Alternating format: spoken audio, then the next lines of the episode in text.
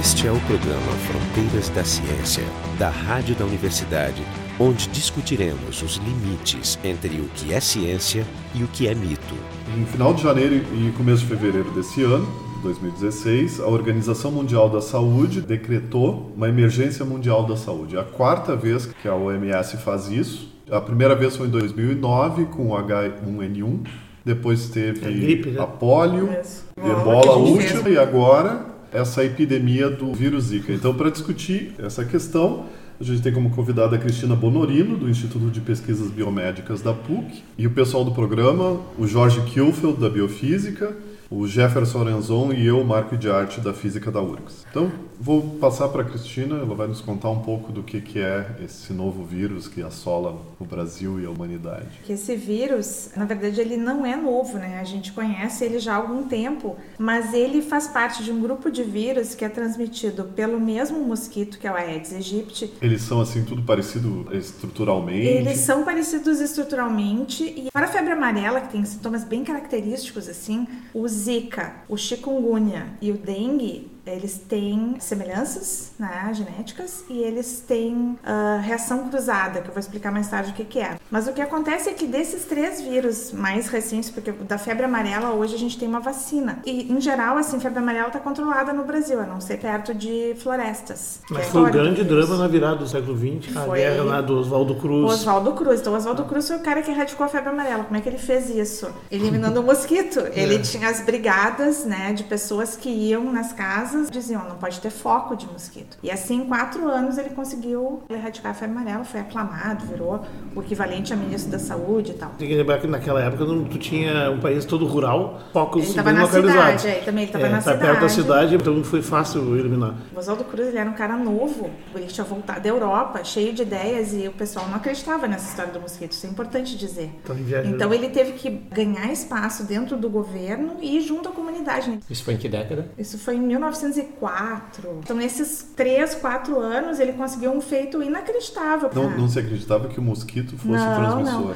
A coisa do vetor foi considerado assim, um grande avanço na medicina medieval, quando se descobriu que a peste bubônica ela era transmitida pela pulga do rato. Então, o vetor era o rato, era a pulga. Então, o vetor é muito importante nessas doenças infecciosas, porque nem todos os vírus são transmitidos, né? Como a gente sabe, pelo ar ou pelo sangue por contato sexual. Então, quando é mosquito, tu controlar o vetor é uma medida muito importante de saúde pública. Então, tem que conhecer a biologia do vírus para saber como controlar. Então, mesmo que tu não tenha vacina, que às vezes demora para ter a febre amarela, saiu só décadas depois da vacina, né? O fato de controlar o vetor foi o que realmente salvou a população naquela época. O mosquito até a década de 70 ele estava praticamente erradicado erradicado. Erradicado. Ah, mas aí, aí, é outro episódio interessante que estão querendo ressuscitar. Ele foi erradicado, na verdade, nos Estados Unidos e a partir dali o modelo foi copiado e foi erradicado aqui em 55. Ah. Não quer dizer desaparecido nem extinto. Sim. Mas a grande ferramenta dessa erradicação foi o DDT, ah. que se usou de forma abusiva na época em que o DDT ainda não era denunciado. Então, eles eliminaram o Aedes aegypti dos Estados Unidos, aquela região do Mississippi, Missouri e uhum. tudo. Depois também na América Central e do Sul. E no Brasil foi a mesma coisa essencialmente encheram todo mundo DDT. Mas o DDT depois veio a entender que ele era prejudicial, cumulativo, a indicação de ser um cancerígeno, né? Tanto que ele foi banido em 72 nos Estados Unidos. Já agora a CNN entrevistou um pesquisador do CDC dos Estados Unidos que acha que, diante da gravidade da expansão desse novo vírus, valia a pena voltar a usar o DDT. Mas então, eu acho que o, o, o argumento deles é diferente. Os problemas do DDT parecem mais quando tu usa em larga escala. Então, tu usa no ambiente, ele vai para as águas, etc. O que eles estão defendendo é uma coisa diferente. Ah, localizado. É uma coisa localizada. Mais ou menos, porque pequena na, escala. É, na verdade, o DDT nunca deixou de ser usado no mundo. Na África usa abusivamente. Acho que aqui na Ásia também. no Brasil provavelmente usam, não sei, não sei qual é a legalidade, porque assim, nos países que não têm uma política mais séria, continuam usando. Né? É. O fato é que ele entra na cadeia e fica na cadeia alimentar. E em humanos, a contaminação pode durar décadas. Que se testam humanos que são mais velhos, né? Eles foram contaminados antes de 72, eles ainda têm metabólitos do DDT. Agora eu vou te dizer assim, o que na época do Oswaldo Cruz, por exemplo, né? Claro que eram focos menores e tudo, né? Mas tem medidas mais simples que tu pode fazer, simplesmente eliminando os focos ou usando cloro, que não precisa do DDT. Então tem coisas que cada um pode fazer é uma coisa de liderança que tem que existir no Brasil. Né? Uma coisa é tu, tu eliminar o mosquito como medida emergencial, que isso eu acho importante, é uma coisa sanitária. Agora, não deixar de fazer pesquisa para ter uma vacina, mas não pode priorizar uma sobre a outra. Tu tem que, nesse momento, colocar recurso nos dois. Isso já vinha sendo feito até porque a dengue é o, é que estava incomodando. Isso, né? é. E, aliás, isso também tem sido debatido até que ponto foi o fato da dengue estar meio descontrolada recentemente no Brasil, que não favoreceu esse aporte tão massivo do, do Zika. Então, isso são estudos epidemiológicos, vai demorar anos para a gente ter essa resposta. É um ponto muito importante. Como é que ele se expandiu tão rapidamente? Muito. Simplesmente pelo mosquito. Tem gente que fala foi a Copa do Mundo, que pode ser. Toda vez que tem essas migrações massivas, assim, pontuais, né? Tu tem doença infecciosa, aconteceu na Alemanha com sarampo, que o pessoal não estava vacinando contra o sarampo. Depois da Copa do Mundo teve uma epidemia de sarampo. Mas o que falta realmente acontecer aqui no Brasil é controlar o mosquito por causa da dengue. E o Zika, a gente nunca se preocupou muito com o Zika, porque dos três transmitidos pelo Aedes, que não é febre amarela, então dos quatro, né? É o único que os sintomas eram os mais brandos, né? A febre fato, não é, é. alta. As manchas são menores. As então- manchas são menores, não tem variante hemorrágica, pelo menos não até agora, né? Que a dengue tem, que é o que é a ameaça de vida. O próprio chikungunya tem febre mais alta, assim, a pessoa fica muito abatida. E o Zika, tanto que várias pessoas se infectaram, até as gestantes, e nem sabiam que estavam infectadas, sentiram uma coceirinha no corpo, não tiveram febre. Mas aí- desde a descoberta, na década de 40, já teve epidemias em alguns lugares específicos e também As pessoas Sim, não. a ah, Zika nunca foi descoberta. nunca Aliás, para quem não sabe, né, o Zika é o nome da floresta em Uganda, onde foi recriado o, macaco rhesus, onde se encontrou o vírus em 47. e em Então, 52, primeira contaminação humana comprovada. Claro, e- mas isso é interessante, porque isso é uma época anterior, o microscópio eletrônico usado para identificar vírus é uma identificação sorológica. Né? Tá, mas Cris, conta então co- por que o pânico com Zika? O que surpreendeu realmente, que chocou a comunidade científica, foi o fato do Brasil acontecer um surto de microcefalia em bebês numa região onde se sabia que teve um surto de zika também. Esse surto de microcefalia, ele está definido porque a gente sempre lê 2 mil casos Sim, que é. são... Isso é uma outra discussão. Eles tá dizem confirmados, inclusive. existem É. confirmados, que são muito poucos e, e suspeitos A maioria está em investigação, não se sabe. Isso. É como eu te falei, esses estudos epidemiológicos, a gente vai demorar uns anos para saber exatamente a profundidade desse surto, o que, que houve. Tem pessoas que argumentam o seguinte, que o número de casos de microcefalia no Brasil não aumentou estatisticamente. O que foi interessante é que ele aumentou naquela região, momentaneamente, em alguns meses, e estava correlacionado com um local onde tinha infecção de vírus. Então, essa foi a primeira conexão, ela foi epidemiológica. Segundo, o diagnóstico de Zika, isso é muito importante, você sabe, atualmente ainda ele está sendo feito clínico. Vai no médico, tô com manchinha, tô com um pouquinho de febre, tô com conjuntivite, provavelmente é Zika. Ou né? alguém perguntou o que, como é que foi, ele contou, ah, eu senti isso, isso isso, mas já passou. Agora, tu tem dois testes estão sendo feitos. Eles fazem um teste genético, eles procuram DNA do vírus no exame de sangue. Aí, se tu não tiver com a viremia aguda, tu pode não ver. Tu precisa, na verdade, Precisa de um então ter uma amostra de sangue naquela janela de 10 dias do contágio. Naquela, exatamente. na- Aí restam os anticorpos. Então, os anticorpos é que são realmente o teste que a gente precisa desenvolver a nível industrial, digamos assim. Então, como é que tu faz isso? Tu pega uma proteína do vírus, que é a NS1 geral, e tu bota numa plaquinha e tu vem com o soro da pessoa com os anticorpos e vê se reconhece. Só que a NS1, por exemplo, do Zika é muito parecida com a da dengue. E o anticorpo para ver a infecção aguda, ele é diferente do da memória. Então, é assim que tu faz o diagnóstico diferencial. O cara teve ou tem. E esse anticorpo da infecção aguda, ele dá muito falso positivo. Então, atualmente, o teste não é bom o suficiente, não é sensível o suficiente para discriminar essas opções. Por exemplo, o que, que aconteceu assim, nas últimas semanas? Né? Na Fiocruz acharam o vírus Zika, o DNA do vírus, então material genético, na mãe e na placenta, ou na mãe e no tecido do feto. Então, assim, nesse caso, tu pode dizer tinha, e o feto tinha problemas de desenvolvimento. Essa correlação é forte. Ah, essa é mais forte do que a Mais- outra que é epidemiológica. Mas, Lógico. tragicamente, ainda é apenas uma correlação. Exatamente. Não tem como Então, saber Tem Esse um, que é a causa. tem um viés aí que é o fato que se foram abortos espontâneos, tu já espera problemas genéticos. né? Exatamente. Tá, então, tem duas coisas aqui que é importante falar. Uma é a história das notificações. Notificar o que, que é. É o o médico lá do interior que atendeu a pessoa e teve um diagnóstico mais ou menos qualificado e mandou ou não sangue para exame, notificar. A maioria não notifica. Não, tem essa coisa da subnotificação. De... Pegar dados de janeiro, 21 de, 23 de janeiro, tinha 3.448 casos Mais de 4 registrados. casos já. É. Dois aqui no sul, 180 no centro-oeste, 82 no norte, 200 no sudeste e 2.900 e pedrada no nordeste. Desses, 270 são confirmados com microcefalia, com malformação. E desses ali, seis deles por exposição comprovada ao vírus. Ou seja, tem 270 casos de microcefalia, Vai dos quais apenas seis. Têm a microcefalia, que a gente já sabe, é difícil diagnosticar a posteriori e tal, tudo mais, mas isso levanta então a questão. Que outras causas pode ter? Pode ser um outro vírus desconhecido Pode. que vem junto, Co-infecção, que a gente estava falando. As coisas que a gente está pensando assim, a nível de Brasil é porque no Brasil tu tem essa associação. Isso porque na Colômbia não tem. É, na Colômbia o pessoal está dizendo que tem, isso que tu Eles falou. estão falando em 13.500 casos já, e É. dos quais 500 de microcefalia comprovados. Eles estão com os números um pouco maiores que os nossos. Ah, não, mas mas Colô- quantos com Zika? É, não, Quase, quase nenhum. Aliás, eu vou ter que fazer um parênteses aqui, que o nosso ministro da Saúde É. fez uma declaração muito Ele infeliz. fez três. Foi um absurdo ele falar assim, ah, então, vamos torcer então para que as mulheres peguem o vírus antes de engravidar, porque daí elas já ficam protegidas e não precisam da vacina. Primeiro assim, ó, vamos torcer para que as pessoas peguem o vírus. Não, né? Segundo, já demonstra uma vontade de não fazer nada. Sim, é falou uma isso, postura né? passiva. E É.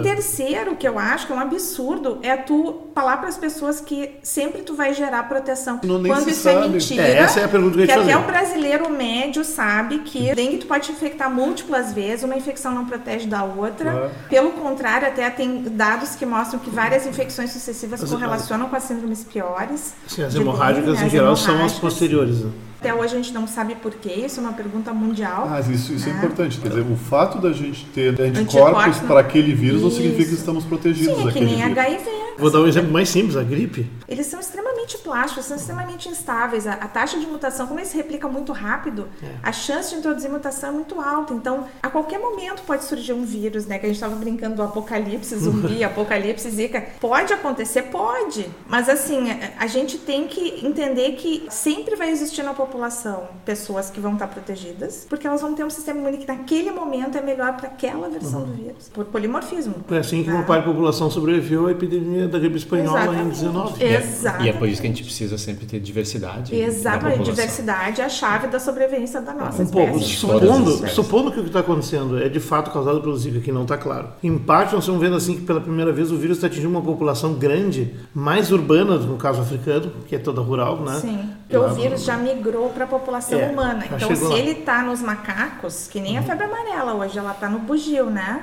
Só se tu for te meter no meio da selva, daí tu vai pegar. Aí é importante explicar o que é o reservatório e o que que é o vetor. Isso. O reservatório é aquela espécie em geral que mantém o vírus, mas não fica doente com o vírus, ela não morre daquele vírus. Pode ser um porco, no caso da gripe, né? Pode ser galinha, no caso da SARS, gripe A.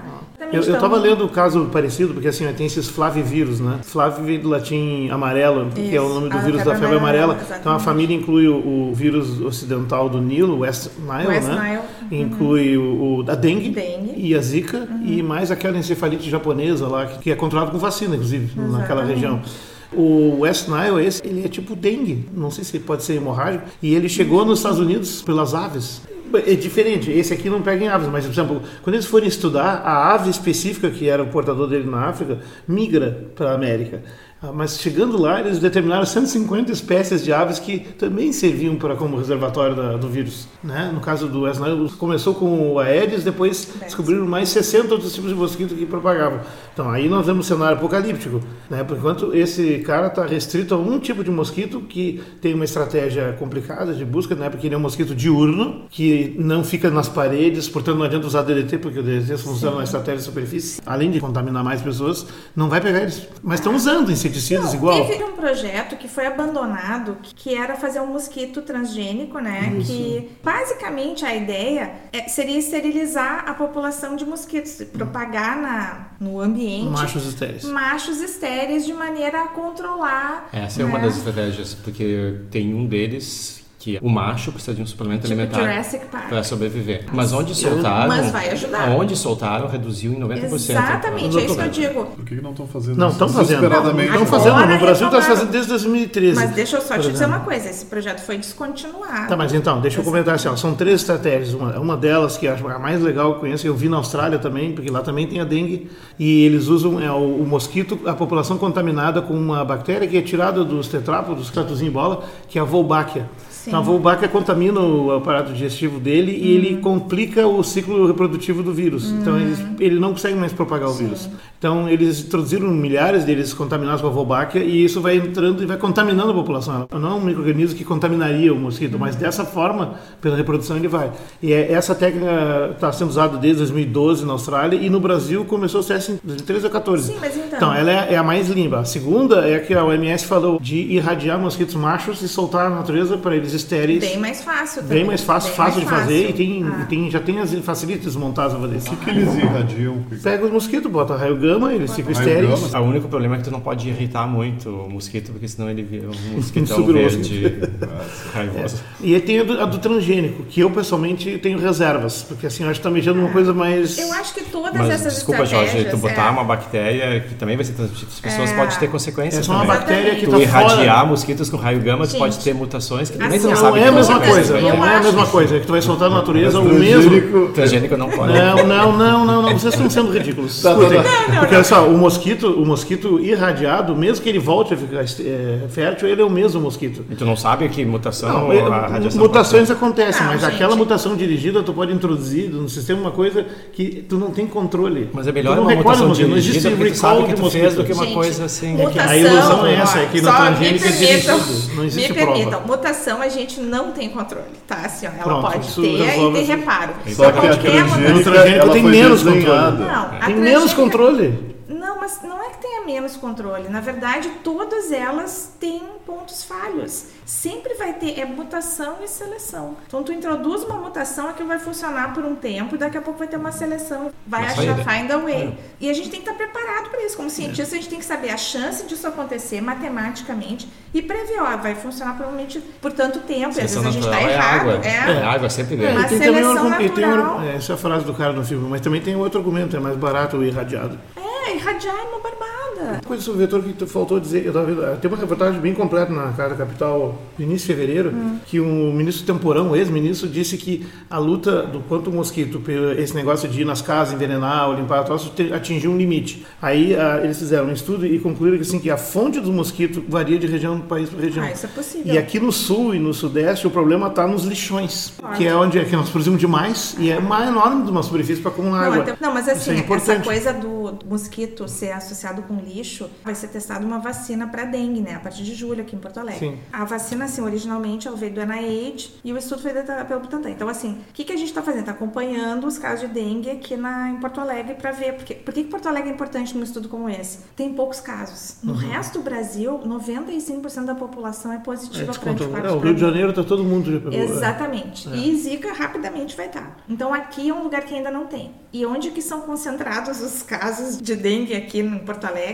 No Partenon, exatamente aqui ao nosso lado, do lado da PUC, né? Da. E aí a gente pensou por causa do arroio, não, porque tem uma concentração grande de vilas, né? De favelas. Então os casos estão concentrados ali. Então realmente eu acho que é uma coisa de sanitarismo mesmo, sabe? De colocar esgoto, sabe? Água Do potável. É, esgoto, tem que lidar com lixo, aí vai ter que usar veneno no lixo Exatamente. mesmo, enterrar uma parte. vai- é bem- Exato. Ver o que, como vai se fazer. No caso das favelas, onde os tijolos estão crus, eles não estão tapados, tem muito buraco, tem muita falha, né? Às vezes é um telhado, é um cantinho do telhado. E basta uma camada bem fina de água, ele é, ele é pouco exigente. Uma coisa que eu li que me assustou bastante é que os ovos do Aedes aegypti pode ficar Muito tempo. muito tempo Ah. no seco. Muito Quer dizer, que os ovos podem ser postos numa superfície seca e depois dá uma chuva e eles voltam. É, ou Mas- seja, não é só as aguinhas. Mas né? quanto É. tempo para ele sobreviver? Alguns meses eu li. E aí eu posso botar um agravante que eu li sobre o vírus esse, o West Nile. Misteriosamente, quando vinha o inverno, ele desaparecia acontecendo em algumas cidades e retornava muito rápido depois, de forma que ele não deveria estar voltando de um local mais quente. Então eles desconfiam que os ovos que ficam, digamos, no estado de estase durante o inverno possam já estar contaminados com vírus e é muito pior, né? Então, primeiro outro mito muito importante, né? Que a vacina da rubéola estaria causando microcefalia. Ultra de bobagem, Deus. essa. Ou que a vacina DTaP. Porque essa vacina é uma vacina que é tomada, ela é sugerida para gestantes, ah, sei lá, na trigésima semana de gravidez. Ah, O cérebro já Está... deixa- não, não é só é- isso. A rubéola, se tu realmente não trata aí uma, uma grávida pega, essa sim causa microcefalia. É, exato. É ridículo. defeitos, não é só microcefalia. Então, Mas, não, assim, mas ninguém aplica essa vacina numa mulher já grávida, ela se Isso. faz antes, isso é importante. Isso, mas a DTaP, sim, não tem efeito porque é uma vacina de subunidades, não tem, essa, não tem nada vivo ali. Então, assim, é um absurdo isso. Mas, mas tem um outro mito cruel que surgiu mais recente da história lá, que ele estaria no leite da mãe e pode passar pro bebê Tá, já então nasceu. agora o vírus. Então tem várias coisas que ainda tem mito ou tem assim boato Uhum. e não está comprovado, mas as pessoas estão estudando até no Brasil É. isso. Então, primeiro, tá, ele atravessa a placenta, então isso parece ser uma coisa que tem evidência de que sim. A segunda coisa, que ele é transmitido pela relação sexual, Está no sêmen sêmen. ou saliva. Não está confirmado isso. Por enquanto pode chamar de anedótico, mas tem que É. acompanhar. Não, tem uma outra teoria conspiratória de que o surto que começou em Recife tenha começado numa- na mesma região onde tinham sido soltos esses mosquitos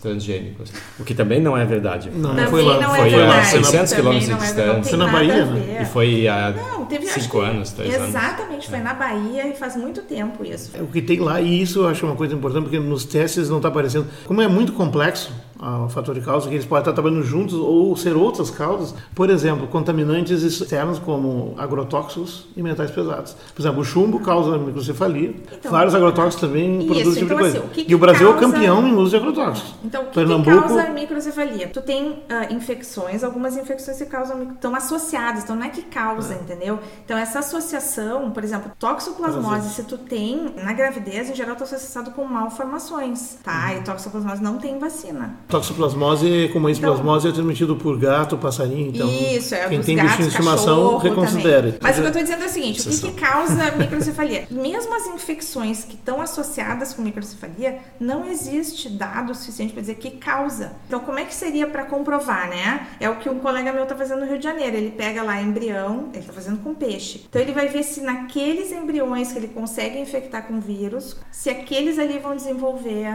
problemas de desenvolvimento. Então, isso é uma comprovação direta, entendeu? Pra Aí, peixe. Aí mas tu o tem que peixe... começar a subir depois. Isso, aí tu faz em mamífero e tal. Mas o que É um modelo, o né? zebrafish é um modelo muito bom de trabalhar essas coisas, principalmente neuro, né? Uhum. Porque ele põe assim milhares de larvas. Tu- É baratíssimo. Centenas de milhares e é barato. O único defeito é ser vertebrado, mas seria ideal. Exato. né?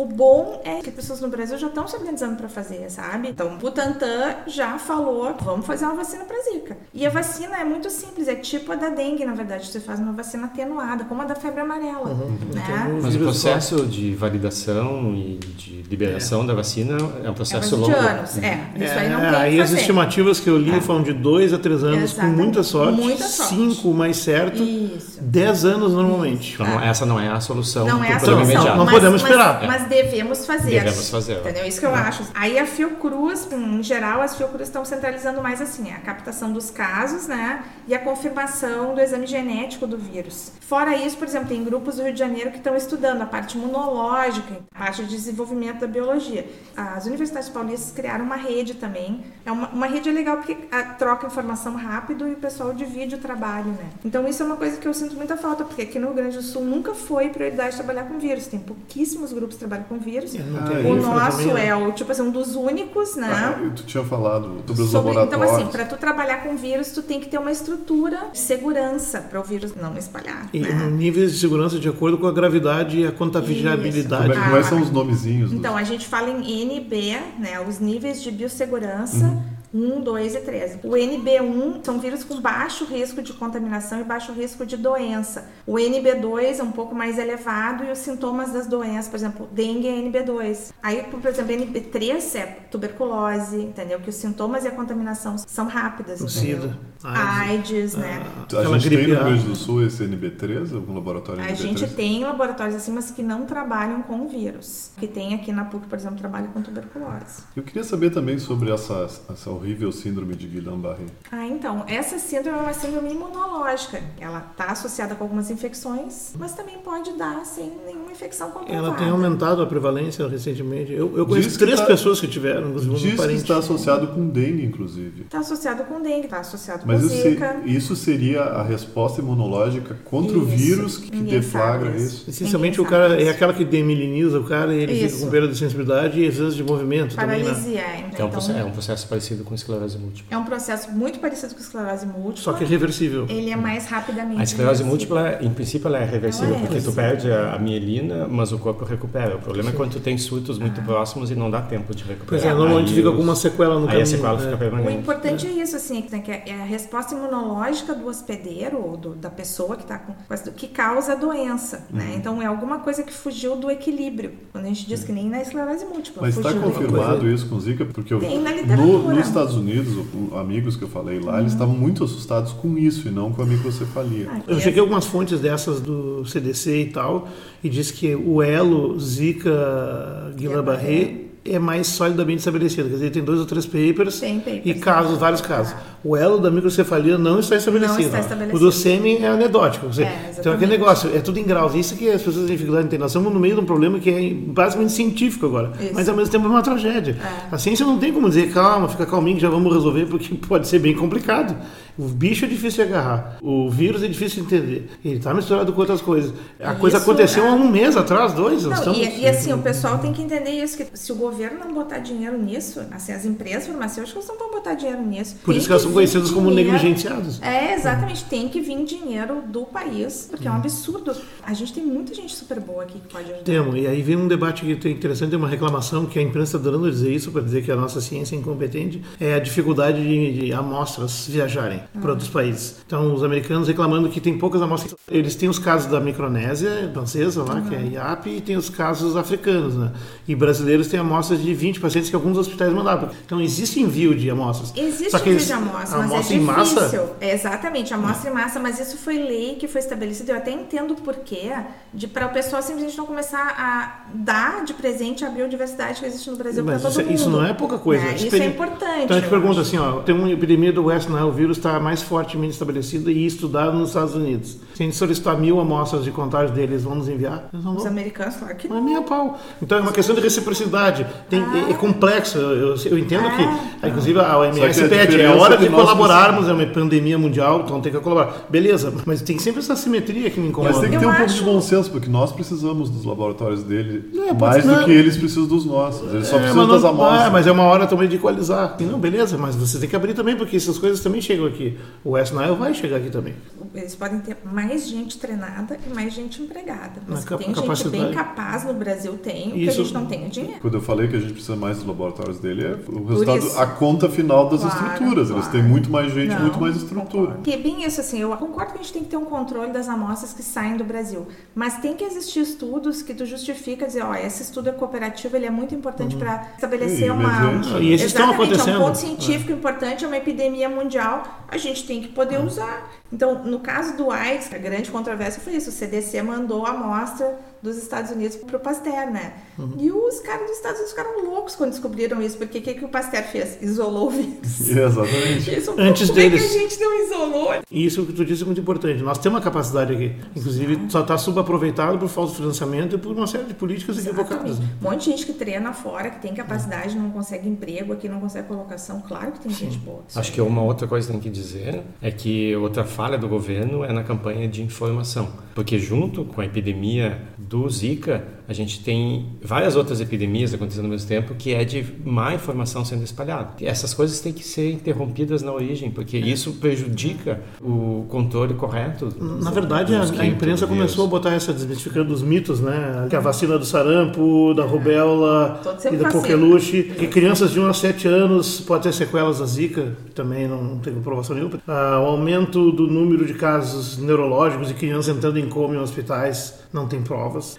Contamina pelo sêmen, pela saliva, não sei o quê. E pelo leite já tem gente recomendando não aumentar os bebês. É, não. Isso, isso é grave. Isso aí, essa, assim, essa é gravíssima. É, coisa mais Ou seja, importante. eles querem que as Calma. pessoas não tomem vacinas, não, Não se leite, alimentem leite. morrer tudo. Parece querer piorar a situação. Instruções é como morrer mais pânico, rápido. Sempre acontece isso, então tem que ir para sites idôneos, né? Então você não vai pegar tuas notícias do Facebook. Então vai no Ministério da Saúde, vai na parte. Organização Mundial da Saúde que tem página em português e vai no CDC para quem fala inglês. Eu achei muito interessante Tem em espanhol o CDC. Agora, deixa eu dizer assim, a campanha estava atrasada mesmo, mas eu acho que foi iniciada uma nova fase agora. Não sei, eu gostei. Essa dos mosquitinhos voando em todas as páginas do governo federal, que as pessoas estão criticando sem olhar, né? Olha o mosquitinho lá batendo na cara da Dilma.